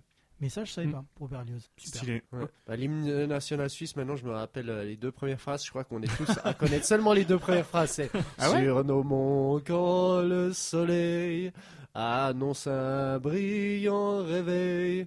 Et ensuite, je ne sais plus la suite. On dirait un vieux chant de Noël tout pété. ça. Attendez, bah, c'est-à-dire c'est qu'en tant que. Suisse, tu connais pas les paroles de la Marseillaise Non, non, non, non, mais on, on le chante, on le chante jamais, c'est vraiment. Par contre, ah oui, ça c'est marrant parce que tu vois, en Suisse, on a un fédéralisme qui est assez fort et moi j'ai grandi dans une région qui pendant longtemps faisait partie, était une petite part d'une plus grosse région euh, alémanique. Sauf que nous, on parlait français dans notre région, donc dans le Jura suisse là, mais on était dans le canton de Berne en fait. Et euh, la génération de mes parents, ouais, juste un peu avant, en fait, se sont battus pour qu'on devienne une région indépendante. Et nous, on avait une sorte d'hymne national de la région. Hein et celui-là, je le connais euh, vraiment par cœur. L'hymne du Jura. Ouais, c'est- ça s'appelle la. Roracienne. C'est du lac de Bienne aux portes de la France, l'espoir mûrit à l'ombre des cités. De nos cœurs monte un chant de délivrance, notre drapeau sur les monts a flotté. Vous qui veillez au sort de la euh, brisez les fers d'un injuste destin. Unissez-vous, fils de la Horacie, et donnez-vous la main, et donnez-vous la main. Yeah! Putain, ça, ça, ça donne envie de grimper à la Ouais, celui-là, capitale. il, et est, de- il, est, ouais. il est cool, hein? Attends, moi, ça me fait penser carrément à une chanson paillarde, tu sais. Tu sens le truc derrière euh, Ah, à où tout ça moment, va partir. ouais, non, mais c'est- c'est Ah ouais, ouais, ouais, non, mais elle- Ça donne pas envie de te fighter euh, comme ah la si, si, elle me, elle me motive, mais, Ah euh, ouais, mais elle est encore bien populaire, tu vois, genre, bah, mon oncle, qui est un peu plus âgé que mon père, lui, il doit avoir euh, 70 maintenant, mais à ses 60 ans, je me rappelle, tout d'un coup, j'ai pas compris ce qui se passe, tout avec ses potes, euh, qui avaient tous vécu cette époque, un peu de lutte, euh, mini, à la Suisse, hein, lutte pour l'indépendance, à la Suisse, il, y a eu, il y a eu un mort et il s'est fait sauter par une bombe artisanale, euh, Lui-même. lui en la préparant, tu vois. je me rappelle, mon oncle et ses potes, tout d'un coup, ils se sont levés et ils ont commencé à beugler ça à tue-tête. Puis il y a tout le monde dans la salle euh, qui, des fêtes qu'ils avaient loué pour l'occasion qui a chanté la Mauricienne. Hop, va, allez-y. Bim Ce qui serait hyper intéressant, je pense, c'est juste d'étudier euh, le côté, le, le, le, le côté strictement fédérateur d'un chant comme ça dans des mouvements insurrectionnels, quoi. Parce que par exemple, les gilets jaunes, bah, ils avaient une couleur pour s'identifier, et même encore aujourd'hui, elle est ultra por- pleine de sens. Mm. Et avoir un chant, tu vois, genre, si ton objectif c'est l'insurrection et la, la, le- bouger des masses et les diriger vers des objectifs précis, en termes de fédérateur dans la rue, je pense qu'un chant c'est ultra efficace, quoi. Ouais, c'est vrai, c'est bien vu. Et c'est pour ça que quand tu fais des manifs avec les CGT, ils essayent pas de faire des, ils- sans arrêt, ils essaient de faire des chants. Ouais. La différence que là, bah, c'est tout claqué, quoi. Bon, c'est Ça, aussi, euh, c'est aussi une autre époque, peut-être. euh, C'est maintenant où on a accès sans arrêt à de la musique très facilement. À une époque, tu vois, y a 50 C'est vrai, ans, c'était déjà quelque chose, mais a 150 ans, tu vois, tu chantais pour entendre la musique finalement. Mais c'est pas impossible, moi je pense un jour de voir émerger un, un hymne gilet jaune ou un hymne, un, un nouvel hymne existé, révolutionnaire. hein, je pense. L'hymne gilet jaune, ça a dû être inventé par un mec. euh, Ouais, par là. Il y aura des tentatives. Comment Francis Lalanne Je sais pas si Voilà, comme la. CGT, ils ont sûrement refait un truc, ils ont remis du Zebda comme ils le font chaque fois, c'est trop chiant. Mais si, attendez si, les gars, stylé, vous êtes fous, Zebda. quoi. Il y a eu le mec qui a fait Gilet jaunet. Ah bah oui, mais oui, mais il faut gilet jaune Euh, Vous Ah, l'avez mais pas celui-là Ah non, non, je connais pas. Ah là là, les gars, on va vous le mettre là juste après. Bon, en tout cas, merci Josquin. Si l'homme était un loup pour l'homme, alors Josquin serait le chef de la meute de l'humour. Oh là, là, magnifique, c'est beau Là, ce que tu dis là. Transition euh, musique baroque. Mais on passe à la suite et je crois qu'aujourd'hui on fête un anniversaire. Exactement. Déjà, la chronique à papa. La chronique à papa. Ouais. Et oui, joyeux anniversaire, joyeux anniversaire, joyeux anniversaire. pour tes 438 ans. bah alors, de quoi parlons-nous? De quel anniversaire parlons-nous? Alors, ça n'est pas 438 ans, l'âge de la plus vieille cougar inscrite sur un site de rencontre tellement vieille euh, qu'elle est passée de la catégorie cougar à la catégorie T-Rex. 438 ans, ça n'est pas l'âge de la carrière de Michel Drucker qui va beaucoup mieux. Il est sorti de l'hôpital. Ça nous rassure, il va pouvoir maintenant tenter les 500 ans de carrière. Ou alors, troisième option, 438 ans, c'est l'âge de la faille spatio-temporelle qui ne nous a malheureusement pas épargné des ch'tivès, les Marseillais. Alors, une faille euh, spatio-temporelle, comment cela est-il possible, me direz-vous? C'est bien simple. Déjà, merci Henri III, roi de France, qui a permis ce, ce bond en avant, puisqu'en France, le dimanche 9 décembre 1582, c'est pile poil aujourd'hui, les amis, 438 ans en avance, on est passé du 9 décembre 1582, qui fut suivi de son lendemain, le lundi 20 décembre 1582. Et oui, bim Nom de Zeus Effacé de la réalité. 10 jours dans le cul et passer de la réalité. C'est ça, le turfu, les amis. Alors que en Espagne, en Italie, au Portugal, ça s'est déjà fait ça. Et deux mois plus tôt, c'était le jeudi 4 octobre Pour une fois qu'ils ont de 1582 l'avance, cela. qui fut suivi du vendredi 15 octobre 1582. Et tu ne fais pas si bien dire, mon cher Josquin, puisque en France, on est toujours euh, déglandu, toujours à la bourre. Regardez, les amis, c'est comme le Black Friday 2020. Ça tombait cette année le 27 novembre. Ah, vas-y, Balek, nous, on le fera le 4 décembre, les gars. Et puis, bon, vas-y, on n'a qu'à euh, surenchérir les cons. On n'a qu'à faire aussi euh, Noël, genre le 25 mars 2021, tu sais. Noël, ça sera le 25 mars 2021. Ah, bah, ok. Ah oui. Merci Ok, Christophe. merci euh, Christophe Barbier. Bon, ben, on est vraiment dans la merde, les gars. Alors, petite explication. En 1582, le pape Grégoire XIII. Ah ouais, ça y est. le jeudi 4 octobre 1582 serait immédiatement suivi par le vendredi 15 octobre pour compenser en fait le décalage accumulé au fil des siècles depuis le premier concile de Nicée en 325 lorsque fut arrêté le calcul de la date de Pâques. Inspire ensuite, on le sait tous, euh, DJ Snake. Paki Paki. Vous l'avez tous, c'est bon. Et à cette date-là, il y a eu un rattrapage de calendrier. Jusque-là, dans les pays occidentaux, on utilisait le calendrier créé sous Jules César, le calendrier julien. Et rien à voir avec l'affaire du petit Julien. On considère que l'année comptait 365,25 jours. Attention, là, c'est pour les matheux. Donc en fait, c'est un quart de jour supplémentaire. Sauf que euh, plutôt que de mettre un quart de jour tous les ans, on va rajouter juste un jour tous les quatre ans. Et bim Bienvenue dans les années bissextiles, les gars. C'est comme ça que ça se passe. Alors, on reprend. 365 jours pendant 3 ans et 366 jours la quatrième année. Le problème, c'est qu'en réalité, euh, la Terre, elle ne met pas 365,25 jours, mais 365,242 jours. C'est un petit peu moins pour faire le tour du Soleil. Donc en fait, chaque année, on prenait un retard de 11 minutes sur le Soleil. Mhm. Cela peut paraître négligeable, bien qu'il corresponde à une année de folie niveau sexe pour des échecs précoces. Les gars, je vous kiffe. Merci d'être Al toujours pour représenter. Ça fait plaisir. Mais en 16 siècles, ces minutes accumulées avaient atteint une dizaine de jours. Et en 1582, le jour le plus long de l'année, qui tombe théoriquement le 21 juin, date du solstice d'été, messieurs. Tombé ici le 11 juin, date du solstice de mes couilles sur ton nez, rien du tout. Il n'y avait rien du tout. Ah. Et pour y me remédier, le pape Grégoire XIII. Ah non, vas-y, reviens pas. Il décida la création d'un nouveau calendrier, le calendrier grégorien. Et cette fois-ci, rien à voir avec l'affaire du petit Grégory. Et pour rattraper le retard, on passa directement du jeudi 4 au vendredi 15 octobre 1582. Dans certains pays non catholiques, on a mis du temps à appliquer justement cette réforme papale, puisque le décalage subsistait en Allemagne euh, protestante jusqu'en 1700, en Russie jusqu'en 1918 et en Grèce jusqu'en 1923. Et donc, ce soir, chers amis, nous fêterons les 438 ans de cette faille spatio-temporelle. Nom de Zeus Effacé de la réalité. Et petite question pour terminer, les amis. Pourquoi le savant Isaac Newton est-il né à la fois en 1642 et en 1643 Oula. Moi, ça fait beaucoup trop de chiffres. euh, je, je- je suis dans le mal. là. Euh, Les Anglais n'ont pas adopté le calendrier en même temps que les autres. Ah, exactement, on est là-dessus. Voilà, il est bon, le petit-fils bon, de le Corneille. Quoi. Parce qu'il vient de loin. Eh bien, exactement. Les Anglais ont adopté le calendrier grégorien en 1752, donc plus tard. Et à la naissance de Newton, ils avaient donc un décalage d'une dizaine de jours avec l'Europe. Donc pour les Anglais, Newton est né le 25 décembre 1642, alors que pour les Français, Newton est né le 4 janvier 1643. Nom de Zeus Effacé de la réalité. Putain, stylé. Ça va être vraiment chiant de, voyager en Europe à l'époque. quoi. C'est vraiment, t'arrives dans un pays, tu fais bon, on est quel jour? Il est quelle heure? Enfin, c'est c'est- c'est ultra chiant. Bah, si t'avais un rendez-vous, déjà, t'es t'es marron, quoi. Ouais, j'avoue. C'est genre vraiment euh, 25 novembre, date locale. quoi. C'est genre T'imagines, vraiment- ouais, ouais, Ouais, je bah te ouais. rembourse demain, tel jour, à telle heure. Bim. Mais c'était, Allez, en plus, tu avais un, un horaire différent pour chaque ville. Hein.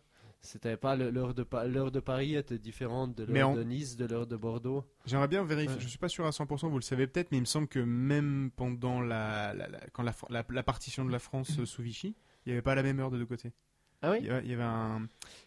Il y avait une histoire de euh, une partie de la France sur l'horaire berlinois, une autre partie de la France sur un autre horaire. Il y avait une heure de décalage. Il me Ah semble. oui, mais c'est- c'est à délire- vérifier, à vérifier. délires de fuseau horaire, c'est marrant. L'autre jour, j'ai vu aussi que la Chine n'avait qu'un seul fuseau horaire. Ah bah j'en oui. étais pas, ouais, mais j'en étais pas conscient. plusieurs, Ce qui euh, fait que-. Oui, mais ce qui, ce qui fait que tu peux, à la frontière avec l'Inde, tu as deux heures et demie de décalage avec euh, le bled juste à côté, en fait. Tu vois, t'es en- C'est dingue. oui. c'est quand même gaulerie. va quoi. sortir avec ton attestation avec le décalage. Bim, 135 euros dans ta face. Mais attendez, mais monsieur, vous êtes sorti dans il y a deux heures. vous n'êtes pas encore sorti en fait. c'est un mensonge. Parapapa. Bon, bah, très stylé en tout cas. Putain, ça, ça doit être trop rigolo de- d'avoir l'annonce comme ça en ville, le, le pape ou le roi qui fait bon bah les gars, en fait demain on est le 20 décembre. Voilà, c'est comme ça, je m'en bats les couilles. Moi, je suis le roi, je suis dans un autre délire, je fais ce que je veux. Non, mais c'est surtout là où ça aurait été tellement bien si ça avait, si c'était tombé en décembre. Ton calendrier de l'avant avec les petits chocolats. Bim, tu peux ouvrir 10 fenêtres direct, mon gars. Et là, Ouais. c'est cadeau, ça. Ouais, Ou alors c'est Macron qui décide et qui fait bon en fait les gars, le mois de décembre on va le supprimer, hein, comme ça on repart direct en janvier, puis les vacances vous les mettez dans le cul. je fais ce que je veux, je suis président, moi je suis dans un autre délire les gars. C'était le moment militant. Il y a des historiens Oh. qui, qui disent que, euh, apparemment, jusqu'à une date très récente, les, les gens n'étaient pas vraiment au courant de la date, etc. Parce qu'ils Ouais. avaient une conception, euh, non pas linéaire du temps, mais cyclique. C'est-à-dire que pour eux, c'était les saisons qui recommençaient éternellement. Eh oui. Et donc, ils n'étaient pas trop au courant de l'année, de la date, etc. Ah, intéressant. Ce qui fait que, par exemple, euh, des historiens récents disent que l'histoire de, euh, de la grande peur qu'on aurait eue lors de l'an 1000, en fait, c'est n'importe quoi, parce Ouais. que la plupart des gens ne savaient pas que C'est c'était un l'an peu 1000. comme les footballeurs africains, on sait pas s'ils sont, s'ils ont 16 ou 30 ans, quoi.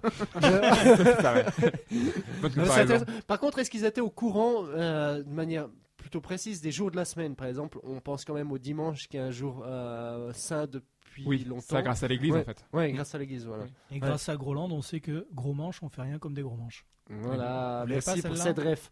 Voilà, J'entends un ref euh, historique, mon gars, t'es fou. c'est vrai que Groland maintenant c'est de l'histoire presque. Exactement. Stylé. Ok, et mais un, intéressant, un tout truc qui m'impressionne aussi toujours, c'est en fait de, de voir comme le calendrier chrétien s'est imposé, quoi. Alors que c'est un peu devenu le calendrier international, euh, tout le monde se fixe sur le calendrier chrétien, voilà, on est en 2020 après Jésus-Christ, mais le fameux Indien, là, qui a deux heures et demie de décalage avec la Chine, qu'est-ce qu'il s'en fout de Jésus-Christ euh, dans, son- dans son bled, euh, il souhaite, euh, voilà. Et bon, Bah, j'avais juste envie de dire ça. Sachant que même tu prends le, le calendrier euh, musulman, il est pas du tout calé sur nos dates non plus. Ouais, bah oui. Mais Ouais, après, mais ils s'en servent pas tellement, quoi. Ouais. Ou je sais Après, la- la- ben, ils vont s'en servir si pour des fêtes comme pour le ramadan, etc., pour calculer avec la lune. C'est justement ça aussi. Le, tu as des calendriers solaires, des calendriers lunaires et des calendriers lunisolaires. Voilà, c'est les trois types. Et Oui, mais euh, j'en sais rien. Tu vois, des, euh, par exemple, tu es à Alger, tu dis on est en 2020 après Jésus-Christ. Tu dis pas on est en 1000, euh, 1300, ou je sais pas, après, après, il y Mahomet. a euh, une ça. standardisation. C'est comme, Hein. euh, c'est comme Oui, la, mais ça la montre- langue commerciale, c'est l'anglais. Oui, mais ça montre ou- quand même que justement l'Occident, en tout cas à l'époque où les calendriers sont uniformisés, dominait euh, le monde et a imposé. euh, Je sais pas si en, en, en Inde, en Chine, ils disent on est en 2020. Vous savez, Ben, ou quoi rien que le nouvel an chinois. C'est pas du tout les mêmes dates, pareil. Oui, je sais, mais est-ce qu'ils disent qu'on est en deux- Vous savez s'ils disent on est en 2020 Ils disent les mêmes dates que nous, euh, ça c'est sûr, je pense que ça date même de Mao, mais euh, par contre ce que je sais pas c'est quel, quel était leur an zéro avant quoi.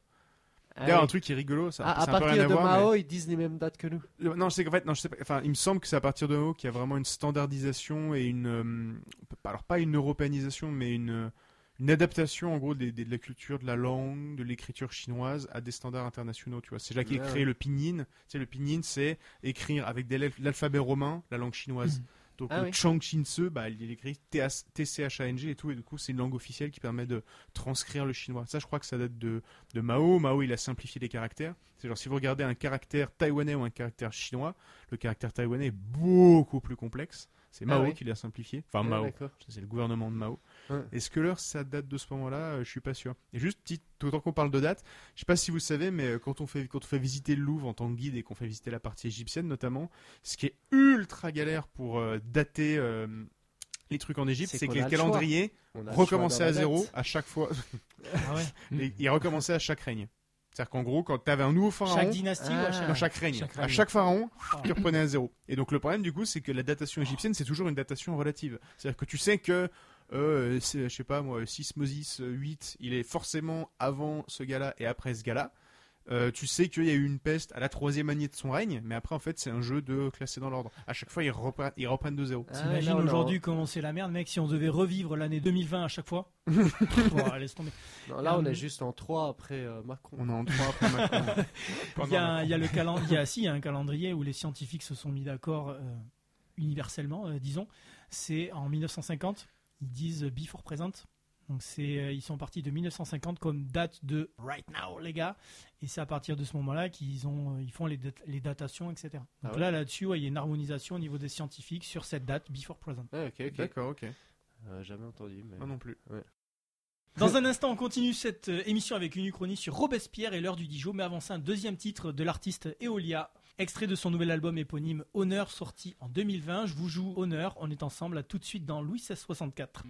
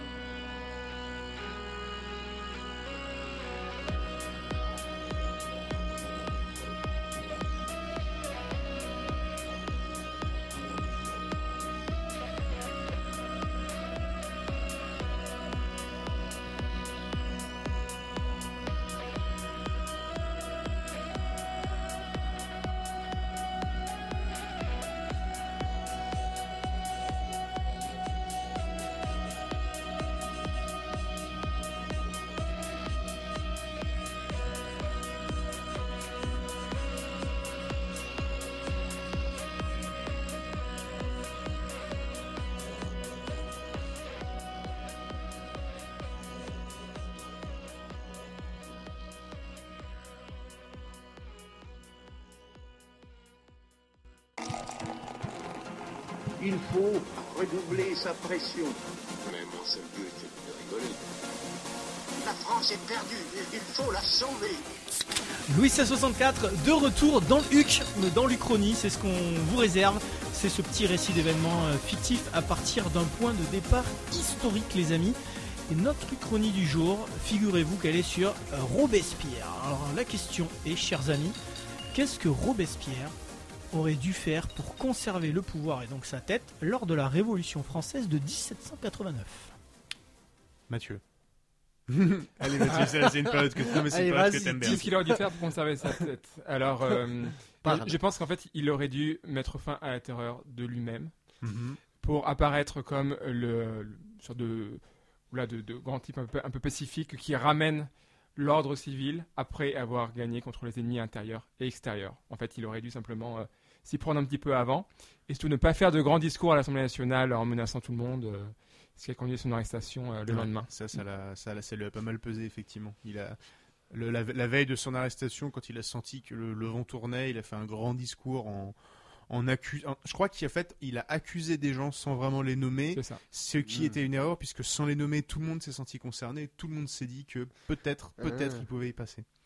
Euh, Moi, je pense qu'il y a un truc aussi qu'il aurait dû faire, plutôt, c'est euh, rappeler à Paris, ou du moins licencier ou renvoyer les. Alors, j'aimerais, bien, être sûr du terme, les, les chargés de mission ou les envoyés en Oui, mission, commissaire de la République aussi. commissaire de la République. Ouais. En gros, pendant la Révolution française, la, le- la Convention envoie tout un tas de chargés de mission dans les grandes villes françaises. La pour- convention, c'est l'Assemblée nationale, on peut la dire convention, ouais, c'est ça, la ouais. convention est l'Assemblée nationale de l'époque, et ils envoient, je crois que c'est la convention, peut-être que c'est le comité de sûreté publique, mais ils envoient des envoyés en mission dans chaque Mhm. ville française pour faire appliquer la révolution.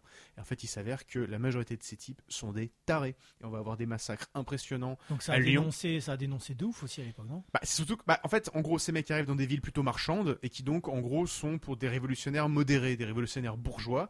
Et donc, du coup, ce qui se passe, c'est qu'un type comme Fouché, par exemple, euh, très célèbre, qui tiendra un des grands commissaires de police de Napoléon après, Fouché débarque à Lyon, et tous ceux euh, qui s'opposent à son pouvoir, il a même pas le temps de les Ouais, guillocher. Fouché qui n'était pas l'ancêtre de Mathieu, là, mais de Michel euh, Fourniret.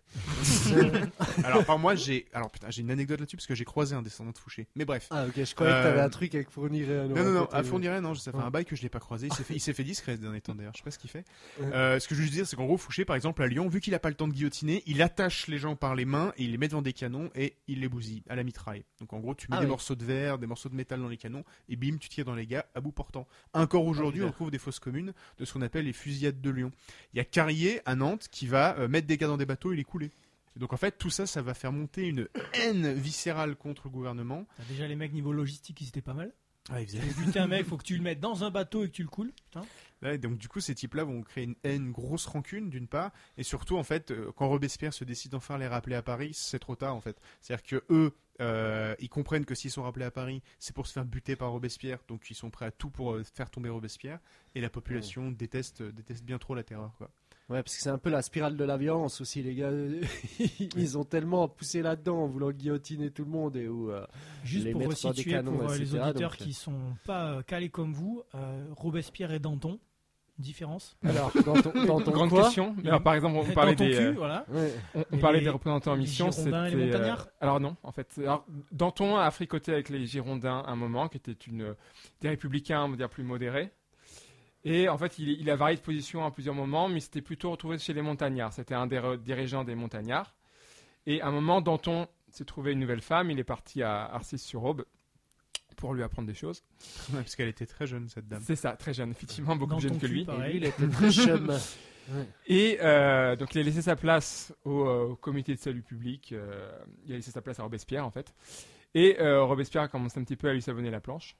Et euh, Oh, oh là, on parle de quoi là On est sur quoi comme expression imagée là? Je vais te savonner la planche. Et donc en fait, voilà, Danton s'est fait de plus en plus désinguer en, en sous-main par les, les amis de, de Robespierre.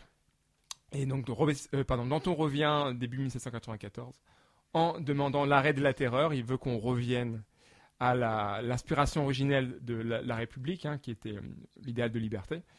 Et c'est à ce moment-là que donc euh, Robespierre, mais même pas lui tout seul, avec ses amis Saint-Just et autres, décide de se débarrasser de, de Danton. Mhm.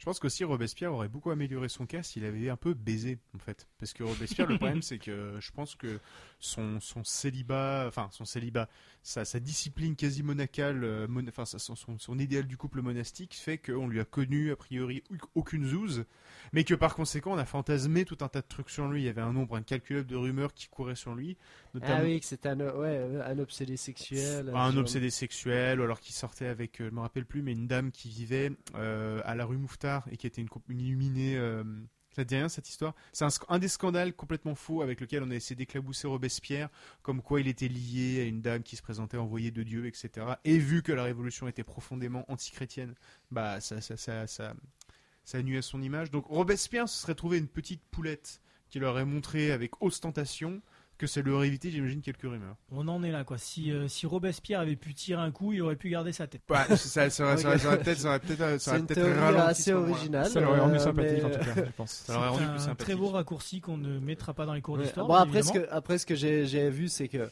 surtout ces histoires d'obsédés sexuels et tout ça, ça a été attribué à Robespierre après sa mort pour un peu lui mettre euh, voilà, tous les défauts euh, sur le dos. Simplement, puisque comme ça, c'était le bouc émissaire, il était ça. de toute façon dead, c'était bien pratique, voilà, basta quoi, et on Mais- passe à autre ouais. chose. Ce qui est intéressant, parce que le- Romain a parlé de, de Fouché, de, de Carrier, il y en a un autre bonhomme qui s'appelle Talien, qui lui a officié à, à Bordeaux, lui aussi a envoyé en, en mission euh, à Bordeaux. Et c'est ce Talien aussi qui s'est senti menacé par le, le grand discours de Robespierre, qui a été l'un des auteurs du complot, qui a battu Robespierre. Et juste après, juste après avoir abattu Robespierre, alors que lui-même est un, est un extrémiste, euh, il décide de mettre fin à la terreur pour avoir la popularité qui va avec la, la fin de la terreur et dire que tout était de la faute de Robespierre, que- qu'il a imposé sa tyrannie sur tout le monde, euh, que sans Robespierre, rien de tout cela ne serait arrivé. C'est quasi italien qui va inventer un gros concept de la terreur avec un grand T en fait. La terreur avec un grand T, ce concept, il naît au lendemain de la mort de Robespierre. Eh oui, ok, ok. Mm, mm. Et ouais. Alright. Désolé. Et le mec a quand même été, euh, du coup, été attrapé à son propre jeu.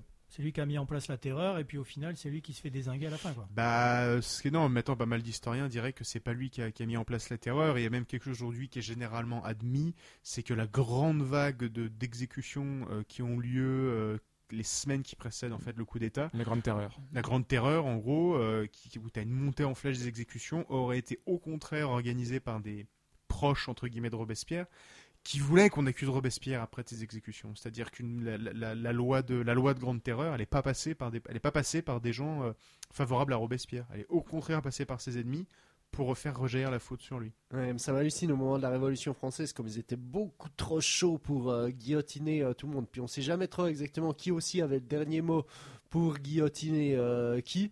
Donc, euh, d'une certaine manière, mieux vaut euh, valait ne pas avoir une opinion politique à ce moment-là, parce qu'il y a quand même euh, un risque assez élevé d'y passer soi-même, quoi. Je pense, ouais. Ouais. Mais surtout, il y a, oui, il y a un truc que Robespierre, je pense, aurait dû, n'aurait pas dû faire, c'est tout son délire autour de l'être suprême là. Tout à fait, oui. Sa fête de l'être suprême, je pense, ça lui a coûté cher. Alors, Genre Robespierre, c'était le premier Raël, c'est ça que t'es en train de dire? Ouais, Robespierre, il s'est, cloné. Non, non, mais ce, qui, euh, ce qui explique le côté obsédé sexuel. Ouais, ouais, non, Ra- euh, Raël, c'est un bon show de la bite. hein. Tout fait sens. euh, Robespierre, je pense qu'il a été Ouais, dans Hold Up. sachons, nous. Non, mais en fait, c'est donc très vite, très rapidement. En gros, une bonne partie des révolutionnaires sont profondément anti-catholiques, anti-chrétiens, anti-cléricaux, voire athées. Et Robespierre ne supporte pas l'athéisme. Il pense que c'est dangereux pour un pays. Du coup, il va créer une espèce de religion, un peu de toute pièce, qui s'appelle le culte de Ah l'être oui, suprême. oui. Du coup, il va, faire une, il, va faire, il va organiser une grande fête pour annoncer le culte de l'être suprême, et ça va être un putain de fiasco. c'est un énorme bide. Genre, en gros, ce qu'ils avaient prévu, c'était une grande statue de bois qui représentait l'ignorance, je crois, ou l'obscurantisme. Oui, ça. comme ça, Et oui. de- elle devait Voilà. brûler et en dessous il y avait une statue qui représentait euh, la connaissance ou j'en sais rien. En fait, euh, la statue d'en dessous elle a cramé. Parce qu'à la fin c'était genre un vieux tas noir fumant. C'était c'était vraiment ridicule. À ce moment-là, Robespierre il était malade. Il avait, je crois, la malaria ou tuberculose ou. Il, Le plus. culte de l'être. Il était pas bien en tout cas, sûr. Et donc en gros, bref, voilà. Le gars cumule quand même, hein. il, Bah fait, là, il il, est- fait des soirées bidons ratées, il arrive pas à ken des meufs. euh, Ah là vraiment, je crois qu'on s'est vraiment foutu de sa gueule après cette fête-là. Et d'ailleurs, d'ailleurs, pour nos auditeurs parisiens, vous allez à l'église de Saint-Sulpice, c'est juste au-dessus du linteau de la porte d'entrée. Vous pouvez encore voir pal- pâlissant les mots. Le, le peuple français reconnaît l'immortalité de l'âme et le culte de l'être suprême. C'est un des tout derniers vestiges d'une religion qui a duré moins d'un an. Quel arrondissement? Hmm. Ah, c'est. Saint-Germain. Ouais, la fête Sixième. de l'être du. Non, la Le culte fête. de l'être suprême. Du- c'est tellement compliqué juste à retenir. La, la fête du culte de l'être suprême. C'est ça, ouais. c'est Ça a été remplacé après cette année par l'Eurovision. Euh, également un gros bide. sur, lequel, sur lequel on s'acharne. Bien écoute, euh, je crois que c'est une magnifique conclusion pour ce Dans le HUC, dans l'Uchronie. On a refait l'histoire, c'était palpitant. Et vos oreilles vont palpiter elles aussi, car voici un nouvel extrait d'Eolia, notre artiste du jour, au loin.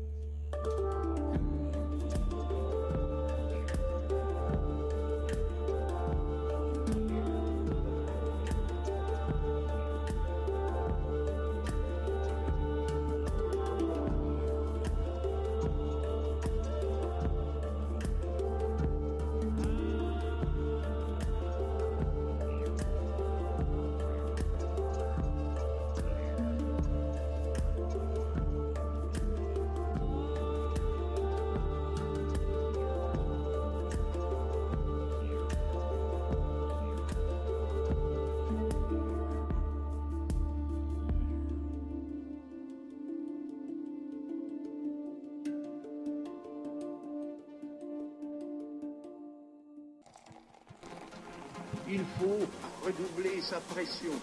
Mais mon seul but était de rigoler. La France est perdue. Il- Il faut la sauver. Louis 1664 et nous arrivons à la dernière gorgée de cette émission. C'est le moment de retenir les moments forts de l'émission. Parlez maintenant messieurs ou taisez-vous à jamais, c'est l'heure du Dijon. Alors moi j'ai appris que l'équipe de Hongrie avait un jour battu l'équipe allemande. Ouais, Et ça, ça, c'est quelque chose qui euh, Je suis tombé de haut. L'équipe de Hongrie a fait quoi? Avait battu l'équipe allemande au Ah football. ouais, ouais, l'équipe de Hongrie, c'était une grande équipe du monde du foot euh, qui a plus rien fait depuis carrément. Mais euh, il y a eu quelques équipes comme ça. Et par exemple, je sais pas si tu sais, mais la Suède aussi a été en finale de Coupe du Monde, par exemple. Quelle année? Euh, euh, alors ça, je pourrais plus te dire. Ou le, le- je sais ah ou anecdote ça anecdote euh, assez intéressante le Danemark qui a gagné l'euro. Bon le, le Danemark c'est plus une nation de foot quand même connue euh, peu, reconnue au niveau européen que la Hongrie. Mais l'Allemagne a gagné l'euro je crois 92 et ils n'étaient ouais. pas censés être qualifiés mais il y a eu forfait de la Yougoslavie à la dernière minute parce que c'était en euh, la guerre de voilà des, de Yougoslavie débutait et en fait le, le Danemark a été qualifié de cette manière-là. Ils ont ensuite gagné l'euro voilà allez c'est gratuit je vous la donne comme ça celle-là faites-en ce que vous voulez Moi ce que je retiens les amis c'est euh, ben, ce fameux vibromasseur Ouais, inventé impressionnant. voilà, Très impressionnant. pour des, petites, euh, des petits débordements mentaux disons. Et, euh, ça c'est vrai et, Ouais. et- et aussi cette rencontre incroyable avec le descendant de Corneille. Ouais. Mes hommages, mon Palapapa.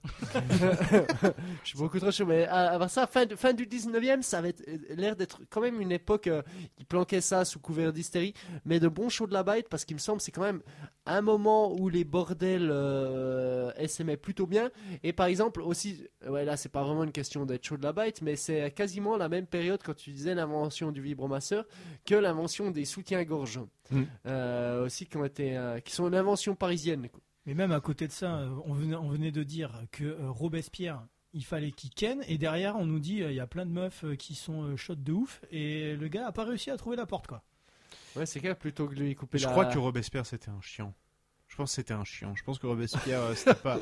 Je pense que. bah, non, mais- Non, euh, euh, Robert, Robert, c'est chiant. J'aime bien, il, il se base sur aucun écrit historique, mais euh, Non, mais Alors tu pourquoi, ce que je veux pourquoi dire- Mais non, mais je pense que Robespierre était fondamentalement chiant et que. ah chiant, moi j'ai compris un chien. Non, un chiant. Ah, moi j'étais là, un chien, moi je croyais qu'il Ah, ken non, de- non. Moi, je pense que c'était un chiant. Je pense qu'en gros, euh, en, en- en Tinder, en gros, t'es une, zoule, t'es une zoulette et tu tombes sur Robespierre.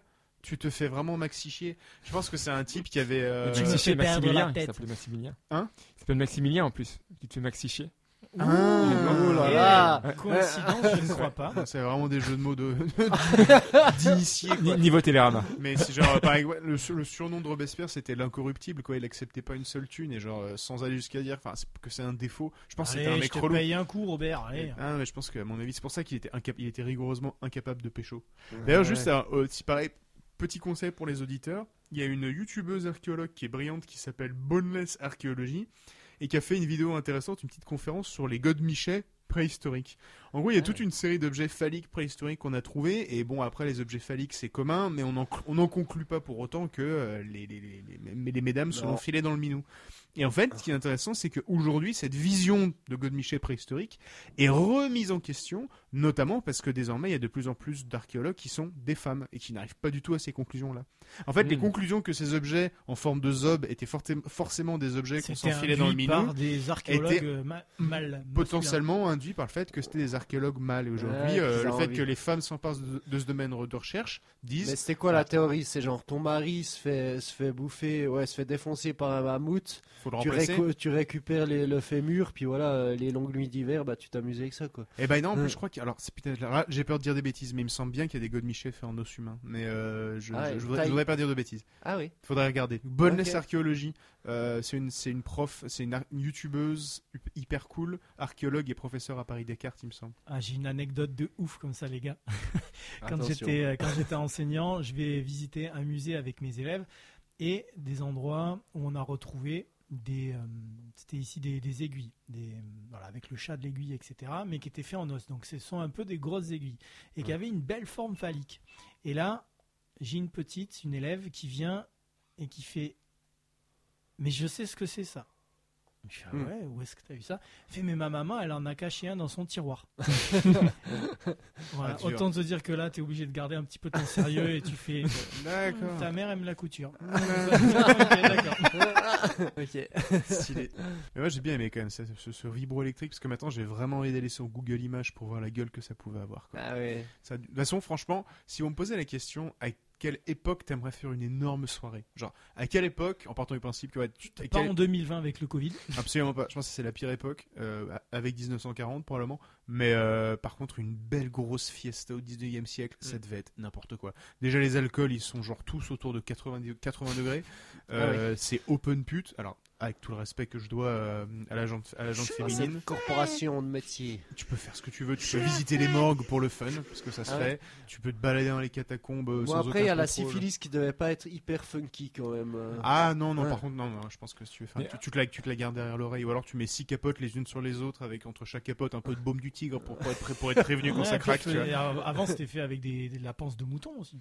Euh, bah, juste, ouais, il y a, y a cette Bah oui, histoire-là de, de préservatifs. Les intestins, euh, je crois, non Les intestins, ouais. intestins. Bah oui, les- C'est la, que- la- la peau des moutons c'était pour écrire la Bible et puis La les intestins. c'est pour s'en faire des Et podcasts. à la fin, tu te dis, putain, j'ai chopé la syphilis euh, à cause d'un mouton, quoi. Je suis- dégoûté. En parlant de, de God aussi, j'ai une autre anecdote. Je suis allé au, au musée du sexe à Amsterdam et Mhm. tu as une, une représentation et tu as aussi la statue, une, une très grande statue qui représente un diable avec un énorme chibro. Et tu as, ensuite des dessins où tu vois les femmes qui venaient s'empaler sur cette statue plantée en plein milieu d'une place dans la ville. Alors, Hum. va savoir, en tout cas dans leur- dans l'illustration, tu vois une meuf qui vient s'empaler dessus au calme devant tout le monde qui est en train de mater. Est-ce que ça se passait vraiment comme ça? Je ne sais pas. La nudité, euh, la nudité, elle commence à être, enfin, en tout cas en France, la nudité, elle commence à être choquante. On commence à vraiment plus, plus montrer ses parties génitales assez tard. hein. Ah c'est vrai? Ouais, ouais, au Moyen Âge, le- au Moyen Âge, la, la nudité. En fait, au Moyen Âge. Genre au Moyen-Âge, t'avais une chemise, mais free balls euh, Non, en au Moyen Âge, en gros, c'était beaucoup plus humiliant quand tu voulais emmener un condamné que tu voulais humilier. C'est beaucoup plus humiliant qu'il soit en, alors, en sous-vêtements de l'époque, donc ça veut dire en tunique, que tout nu. Parce que tout nu, en fait, c'est euh, la, la, la nudité du Christ.